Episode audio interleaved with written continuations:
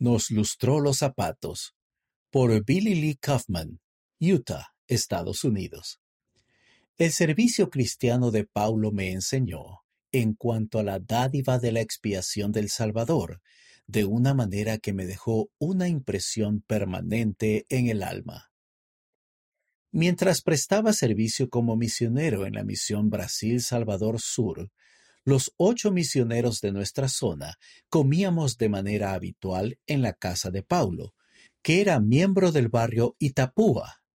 Comíamos con esa familia cierto día de cada semana. Un día en particular, estábamos comiendo en la casa de Paulo con él, su esposa y su hija. Había estado lloviendo toda la semana y las calles estaban llenas de agua, como ríos. La casa de Paulo era modesta, con un piso de concreto que ya estaba liso por el desgaste a lo largo del tiempo.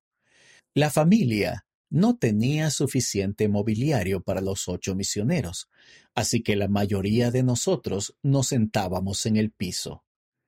Paulo era converso a la iglesia y no había tenido la oportunidad de servir en una misión.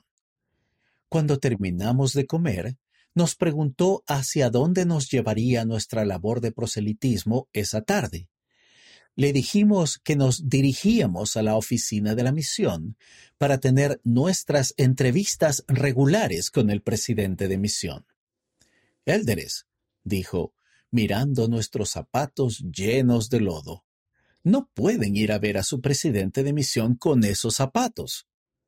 Fue a su dormitorio y regresó con un recipiente casi vacío de betún, pomada para el calzado. Luego se arrodilló en el suelo y comenzó a lustrarnos los zapatos. ¿Cómo podía ese hombre que ya había sacrificado tanto para alimentar a ocho misioneros hambrientos cada semana, también lustrarnos los zapatos? Yo era uno de los últimos de la fila, y había decidido rechazar cortésmente cuando llegara mi turno. No obstante, cuando me tocó a mí, supe que si rechazaba su oferta, rechazaría la dádiva sagrada de un hombre verdaderamente humilde. Gracias al servicio cristiano de Paulo, siento un ardor de gozo en el corazón cada vez que pienso en él.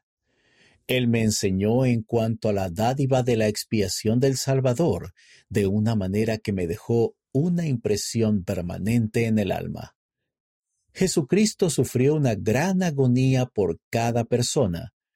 Al aceptar de buena voluntad su ofrenda a nuestro favor, al arrepentirnos de nuestros pecados y seguirlo, nuestro amor por Él aumenta su amor por nosotros alcanza su máxima plenitud si aceptamos lo que Él da sin reservas a todos los que sienten contrición y se arrepienten.